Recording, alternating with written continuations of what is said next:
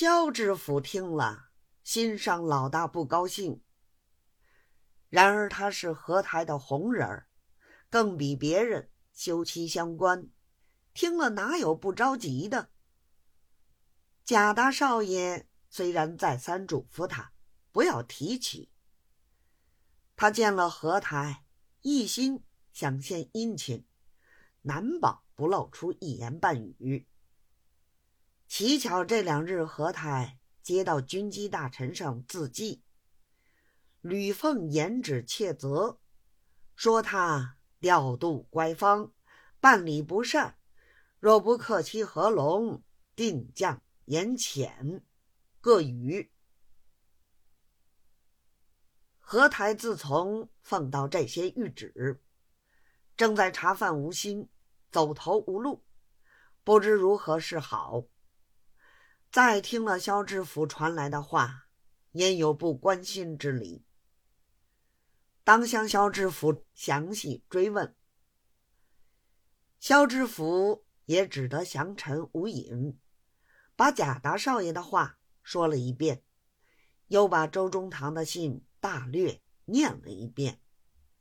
何都听了，尤为毛发悚然，一想事情不妙，保不定这几天之内里头还要动我的手。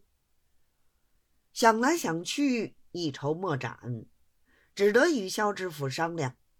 又问他：“周中堂与贾孽台是个什么交情？”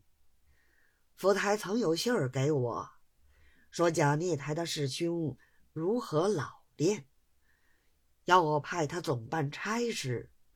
何以他来了，一直不来见我？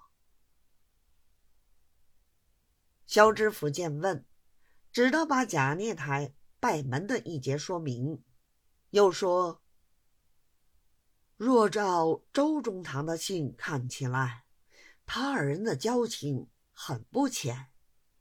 至于贾道，虽然来了几天，却因为路上感冒，所以一直还没有上来禀见。”何台又想了半天，说道。若论宫上的差事，总得熟手才可以委。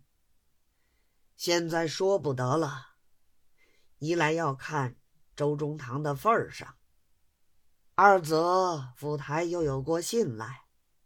好在下游地方很大，一个人也顾不来。贾某人现已来了，不如先把他添上。给他一个下游总办，将来里头的事儿就托他老人家帮着疏通疏通。肖知府连连称是，又说：“背府下去就叫贾道来禀见。”何台道：“他既然在路上感冒，不妨叫他多养息两天。”再来见我，河宫上风大，吹着不是玩的。你就去把我的话传谕给他。我这里不妨先下闸子，叫他请两天假就是了。萧知府唯唯遵命。一到下处，立刻把这话告诉了贾大少爷。贾少爷听了。自然欢喜，心上想到，他如今可上了我的当了。未到天黑，札子已经送来。贾大少爷差事既已到手，病也没有了，并不请假。第二天便赴河都行辕禀见谢伟。欲知后事如何？